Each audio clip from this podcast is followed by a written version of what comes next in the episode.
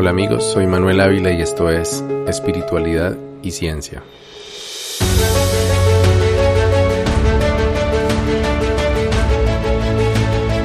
En el episodio anterior narré cómo Paula y yo iniciamos el proceso para recibir nuestra aseguranza de la Sierra Nevada de Santa Marta.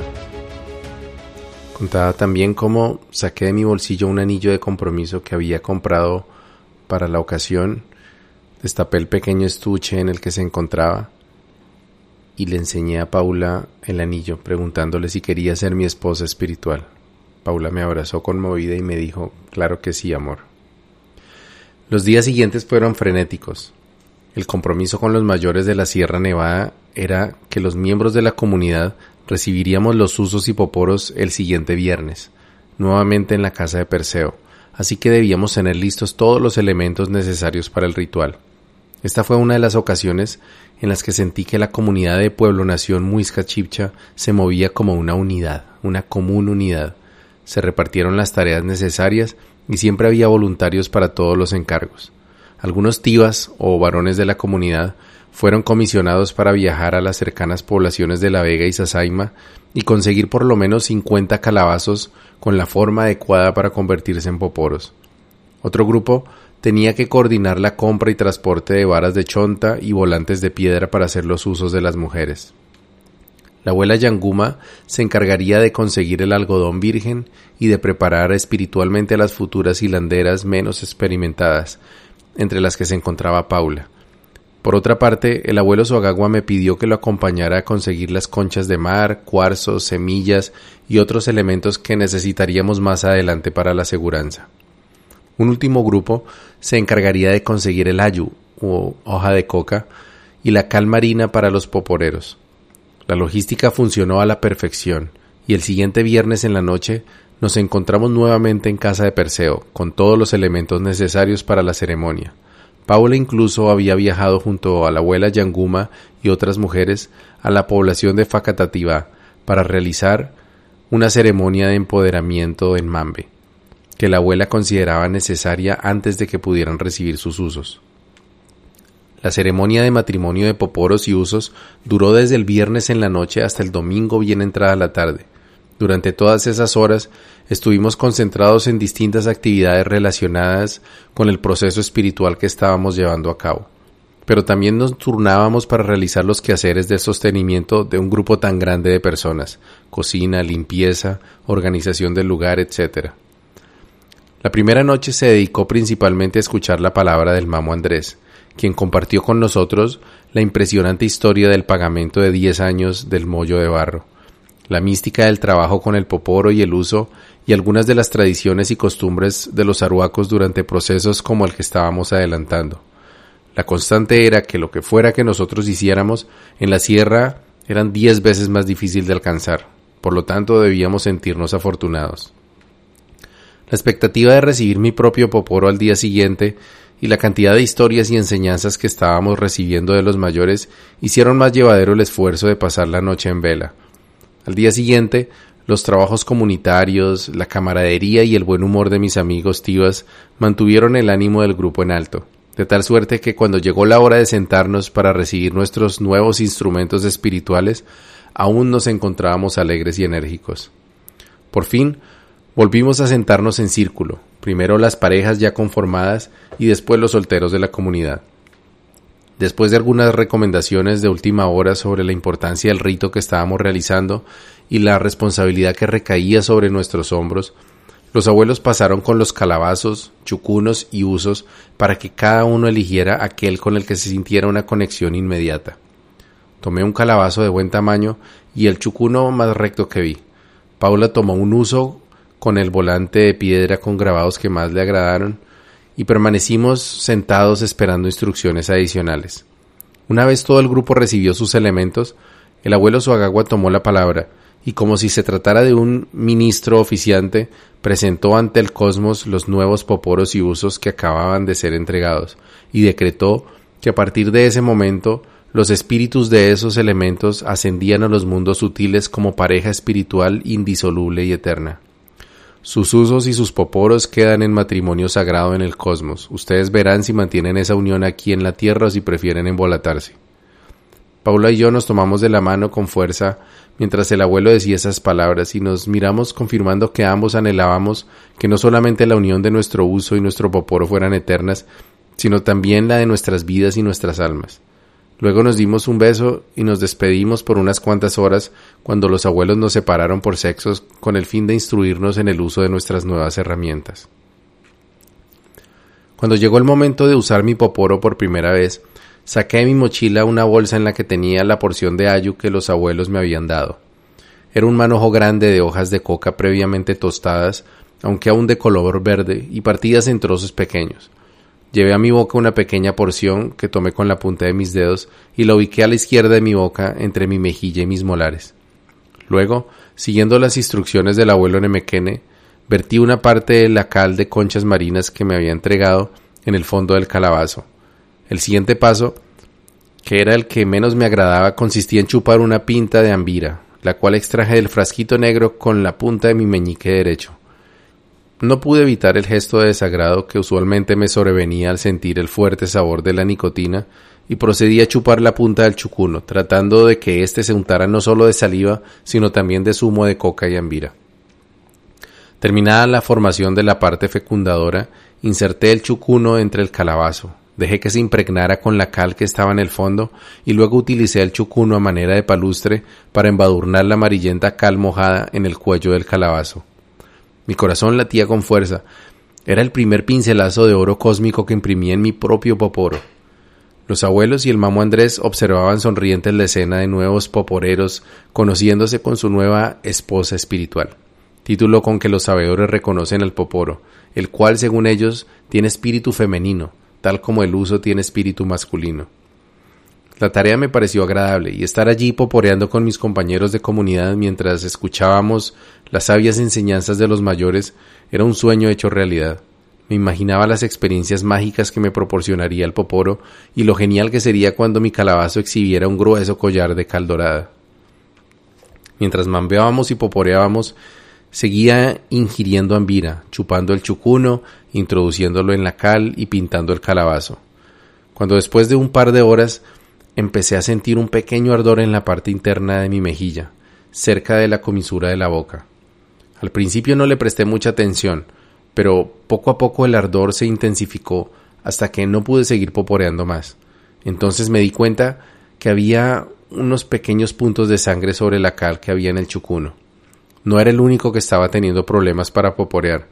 Varios de mis amigos también se quejaron de haberse quemado la boca y cuando los abuelos los escucharon no ocultaron su burla.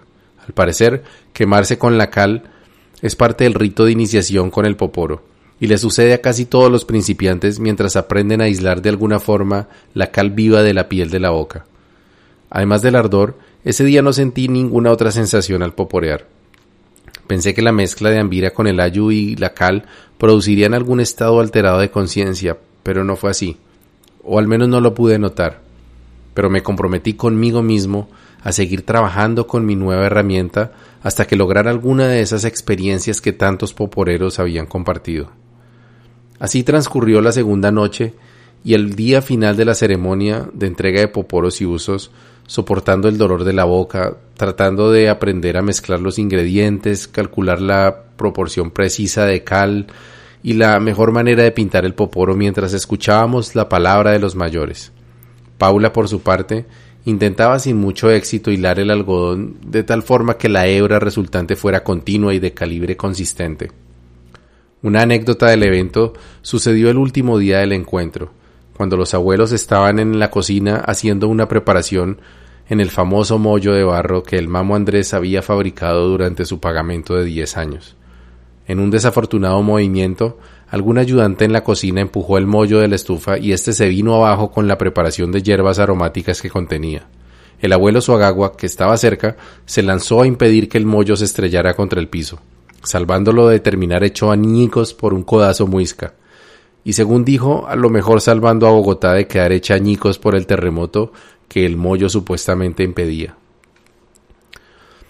Después del agotador fin de semana, el trabajo de la comunidad, especialmente de las parejas, no había hecho más que comenzar. La entrega de poporos y usos había sido apenas el primer paso de la construcción de la seguridad ancestral. Hasta ese momento yo pensaba que la ceremonia principal era la que habíamos tenido en casa de Perseo, pero los abuelos nos explicaron que la aseguranza es mucho más que el uso y el poporo. Eso lo comprobaríamos durante las siguientes dos semanas. La primera parte del proceso consistió en tejer. Hombres y mujeres tuvimos que sentarnos a aprender, los que no sabíamos cómo hacerlo, o a practicar quienes tenían idea. Creo que mi mamá fue la que más se sorprendió cuando le pregunté dónde podía conseguir lana blanca y aguja de crochet. Paula tampoco sabía tejer, así que los dos nos convertimos en aprendices de tejedores bajo la mentoría de mi madre. La tarea era tejer dos mochilas medianas, con suficiente capacidad para guardar en ellas medio kilo de arroz. El tejido además debía ser tan apretado que pudiera contener harina y su asa debía ser suficientemente larga y resistente para portarla sobre el hombro. Además de estas dos mochilas, cada uno de los postulados a recibir aseguranza debíamos tejer 12 mochilas pequeñas. Cada una de estas sería como una versión en miniatura de las dos anteriores, de unos 6 o 7 centímetros de alto por 5 de ancho, y con una pequeña asa para que fuesen mochilitas y no bolsitas. Tejer resultó ser una actividad muy entretenida. Recuerdo los largos ratos de mambia con la comunidad, sin humo de tabaco ni sopladas de josca por la nariz, todos tejiendo sus mochilas blancas y conversando animadamente. También hubo que dedicar tiempo en casa para hacer la tarea porque a los pocos días nos dimos cuenta que debido a nuestra falta de pericia en el tejido, la labor iba a tomar mucho más tiempo del que creíamos. El siguiente fin de semana, los abuelos nos citaron a un lugar muy especial para los muiscas, un claro del bosque en el Parque Mirador de los Nevados, al lado de un viejo árbol al que llamábamos el abuelo. En el lugar nos esperaban los abuelos incluyendo a Siguacinza. Pensé que íbamos a escuchar palabras sobre tejido o sobre la aseguranza pero en cambio había más trabajo de manualidades para nosotros. Hoy tenemos que empezar a crear los elementos de la aseguranza, así que tienen que sacar ese talento de artesanos muiscas que llevan en la sangre, dijo el abuelo Suagagua. Cada uno de nosotros tenía que tallar una serie de miniaturas en madera que representaran lo más fielmente posible un arco con sus flechas, un bastón, una lanza, una máscara, una silla, un atado de leña, un pequeño poporo y un pequeño uso. Además, cada candidato a recibir la aseguranza recibió una semilla de chocho, un cuarzo, una concha, una semilla de ojo de buey y una pequeña caracola de mar. Todos estos elementos serían importantes luego para construir la aseguranza. Ese fin de semana, después de pasar muchas horas tejiendo y tallando, llegó la hora de completar nuestro ritual de aseguranza de la Sierra Nevada. La cita era en la finca Sol Naciente, mencionada anteriormente, que se ubicaba en el municipio de La Vega y que era propiedad del polémico taita Orlando Gaitán, quien algunos años más tarde sería condenado a 19 años de prisión por violación de tres menores de edad en incapacidad de resistir. En ese momento, el Taita Orlando había acogido en su finca a los mamos de la Sierra Nevada para que llevaran a cabo su misión de entregar la aseguranza a los muiscas y para otros intercambios de saberes entre los indígenas de la Sierra y su comunidad indigenista de tomadores de yagé conocida como Fundación Carare. En esos días, las actividades non sanctas del Taita Orlando no se conocían públicamente, y la imagen de Gaitán era la de un benevolente curandero y sabedor de yagé que había logrado fama a nivel nacional después de recibir un premio que supuestamente se consideraba el Nobel Alternativo de la Paz, por su liderazgo comunitario al frente de comunidades campesinas en medio de la violencia. Luego se supo que el premio no lo recibió Gaitán, sino una asociación de trabajadores campesinos Carare, de la cual el Taita hacía parte. De cualquier forma, nosotros nunca llegamos a ver al Taita Orlando en la finca, aunque su presencia e influencia sí se respiraba en el lugar. A nuestra llegada, fuimos guiados a una de las grandes malocas dispuestas para las ceremonias de yagé que se realizaban en la finca. Allí encontramos un buen número de butacas y sillas y los mayores muiscas y arhuacos en el centro de la maloca. Nos acomodamos en un par de sillas en la periferia del lugar y como buenos colombianos procedimos a terminar a las carreras y con poco esmero nuestro fallido emprendimiento artesanal. Mientras completábamos nuestras mochilitas y figuritas, el abuelo Siguacinza nos hablaba sobre el trabajo de los mamos en los nueve nevados, las cuatro comunidades guardianes de cada nevado y las profecías ancestrales que estábamos cumpliendo con nuestro trabajo de esas noches. Luego vinieron las indicaciones prácticas de cómo organizar todos los elementos que habíamos construido en esos días. Cada elemento recibido y cada objeto tallado debía insertarse en una de las pequeñas mochilas que habíamos tejido. Mientras que el abuelo nos iba indicando qué objeto ir empacando, nos contaba su significado espiritual y cuál debía ser el trabajo interno a realizar con cada uno. Así pues, la semilla de chocho representa el corazón, por lo cual debía guardarse en una mochilita atada a otra en la que pondríamos una mota de algodón virgen que representa al espíritu. De esta forma, crearíamos una conexión entre nuestro propio corazón y nuestro camino espiritual. Los otros elementos cuidarían una parte vital del asegurado. El atado de leña y el bastón aseguraban que siempre tendríamos trabajo y apoyo en el momento en que los necesitáramos. Una pequeña lanza y un arco con sus flechas en sendas mochilas serían la aseguranza de nuestra capacidad de obtener el alimento y la protección necesarias. La máscara y la silla, cada una en su mochila, cuidarían de que siempre encontráramos asiento en el lugar del cosmos que nos corresponde y protegidos del mundo de las apariencias. La concha y la pequeña caracola representaban el balance del femenino y el masculino en su versión infantil, y el poporo y el uso en miniatura como su contraparte adulta. Una vez que terminamos de poner todos los elementos en sus mochilas, el mamo Andrés inició la ceremonia propiamente dicha. Nos dijo que tendríamos que recoger nuestra placenta. Los indígenas tienen la costumbre de sepultar la placenta a los pocos meses del alumbramiento, pero en las ciudades lo más común es que se incineren o se tiren a la basura. En mi caso ni siquiera se sabía qué habría pasado con mi placenta y probablemente mi mamá tampoco tenía ni idea. Sin embargo, el mamo explicó que lo haríamos de forma espiritual, con la imaginación creativa, conectándonos con el espíritu de la placenta donde quiera que estuviera. Supuse que se habría tirado en algún basurero detrás de la clínica, donde a su vez habría sido recogida y transportada a algún relleno sanitario municipal. Allí seguramente se habría podrido y terminado en el sistema digestivo de aves de rapiña, gusanos y bacterias transformado luego en materia orgánica que habría dado lugar a nueva vida vegetal, con la que muchos seres se habrían alimentado luego. Siguiendo las instrucciones del mamo, me imaginé luego revirtiendo todo este proceso, retornando la materia y energía de todos los rincones de la tierra a mi placenta olvidada en el basurero. En mi mente se materializó una placenta violácea que transporté con el poder de la imaginación a un sitio de poder escogido por mí, el lugar elegido fue la finca de mis abuelos en la vereda de Guane, del municipio de Fomeque en Cundinamarca. Hasta allá llegó mi placenta imaginaria y la planté con cuidado en un pequeño claro de árboles en una de las montañas que delimitan la propiedad.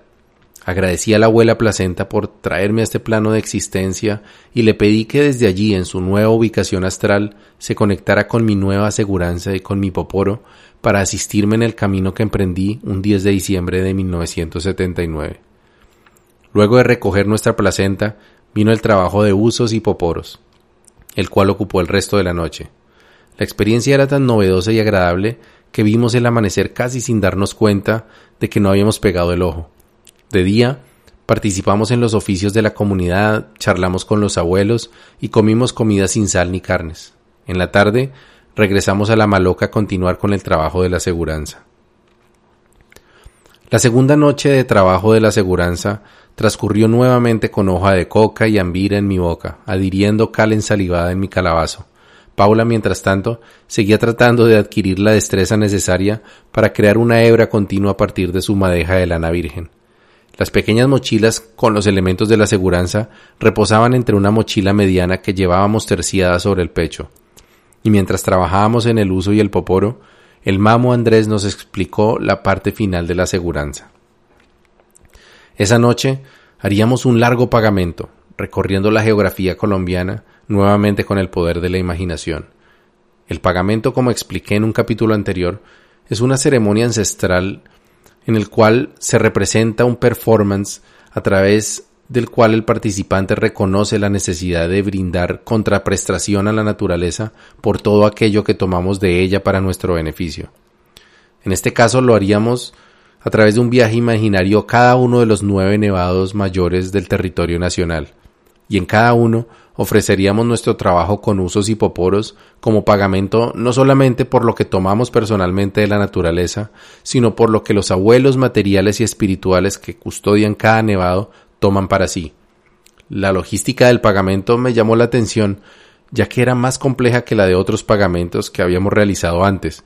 en los que simplemente decíamos en voz alta aquello por lo que pagábamos como si se tratara de una oración de agradecimiento. Según la explicación del abuelo Siguacinza, en cada nevado teníamos que manifestar en voz alta nuestro pagamento por cada elemento de la aseguranza, cada tipo de alimento y cada recurso natural que recordáramos, aludiendo a cada uno de los cuatro elementos, agua, fuego, tierra y aire, de los que, según los indígenas, se compone toda la materia. Además de eso, según los sabedores de la sierra, cada uno de esos elementos existe en forma potencial dentro de los otros tres elementos, además de su propio reflejo. De modo que en cada nevado manifestaríamos nuestra voluntad de pagar por un listado de probablemente 40 o 50 elementos, cada uno de ellos en forma de agua de agua, agua de fuego, agua de tierra y agua de aire. Luego, en forma de fuego de agua, fuego de fuego, fuego de tierra y fuego de aire y así sucesivamente. Según mis cuentas, el pagamento completo habría implicado mencionar en voz alta el pago de cuatro elementos por cuatro elementos por 40 ítems, por ejemplo, por nueve nevados, para un total de más de 5.000 frases. Al cabo de una hora más o menos de esta compleja retaíla mística, y conscientes de que no nos alcanzaría la noche y probablemente tampoco el día siguiente para terminar con el pagamento, el mamo accedió a la propuesta del abuelo Siguacinza de simplificar el tema de los cuatro elementos diciendo simplemente pago el agua de Wiccan en cuatro por cuatro. Gracias a la oportuna álgebra espiritual, el pagamento duró apenas un par de horas más, y con él dimos por terminada la construcción de nuestra aseguranza y la consumación espiritual del matrimonio entre mi poporo y el uso de Paula. Vimos amanecer nuevamente sin haber dormido apenas por lapsos de algunos minutos, y aunque ya en ese momento Paula y yo estábamos vencidos por el cansancio, también nos sentimos orgullosos de haber completado esa maratón espiritual, que como se recordará, no inició en la finca del Taita Orlando, sino semanas antes en la casa de Perseo, y que nos implicó muchas horas de trabajo de tejido y talla. La luz del amanecer también nos trajo, como si se tratara de una epifanía, la comprensión de lo que habíamos hecho realmente durante todos esos días. Con el poporo y el uso, recibimos unas herramientas que representan la labor que une nuestra humanidad con lo divino, la procreación y el tejido, que son arquetipos de creación consciente y trabajo de pareja como núcleo de la construcción de comunidad. Luego tuvimos que tallar con nuestras propias manos pequeños símbolos de muchos aspectos de la vida como la infancia, la pareja, el trabajo, las apariencias, el propósito, el alimento, la visión, etc.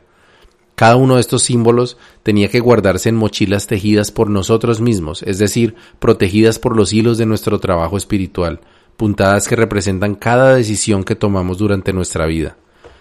Todos estos símbolos del trabajo espiritual tenían que conectarse con nuestra placenta, que es en sí misma una mochila en la cual se plantó la semilla de la que provenimos y donde espiritualmente llevamos todos los elementos de los que forma parte del trabajo espiritual.